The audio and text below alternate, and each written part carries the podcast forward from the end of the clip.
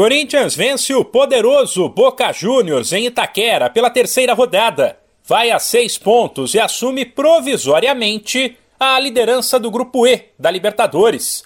Embalado pela Fiel, que lotou a arena, o Timão dominou a equipe argentina, fez 2 a 0 e espantou a crise gerada após a derrota de sábado para o Palmeiras. No começo, só deu Corinthians, um time que foi para cima, marcou pressão, acuou o adversário e abriu o placar logo aos 5 minutos com Maicon de cabeça.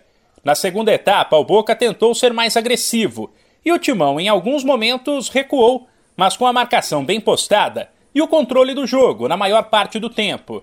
Até que aos 32, Michael, de novo ele, apareceu dentro da área para finalizar e fazer 2 a 0. Depois, o auxiliar Felipe Almeida, que comandou a equipe no lugar de Vitor Pereira, que está com Covid, disse que o Corinthians poderia ter conseguido um placar mais elástico. Primeira parte muito bem conseguida da nossa parte, uma equipa a pressionar alto, a saber ter bola.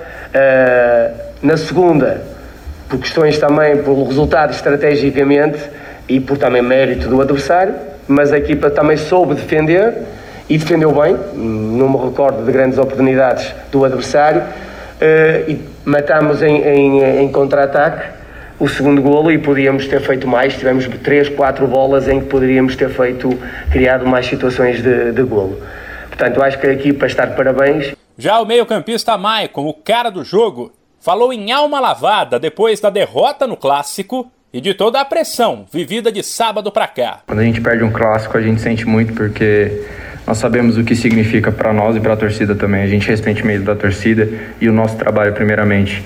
É, foi uma, uma derrota dura que a gente sentiu bastante, a gente sente o que eles sentem também. Acho que é importante frisar isso porque é, foi pesada, a gente sabe, é, mas acho que o grupo deu a resposta hoje. O grupo é um grupo extremamente unido, um grupo maravilhoso de trabalhar e a gente foi feliz com a vitória de hoje. Acho que a gente precisava lavar a alma, eles, nós. Então acho que foi uma vitória para nós também, mas principalmente para eles por acreditarem, por lotarem a arena.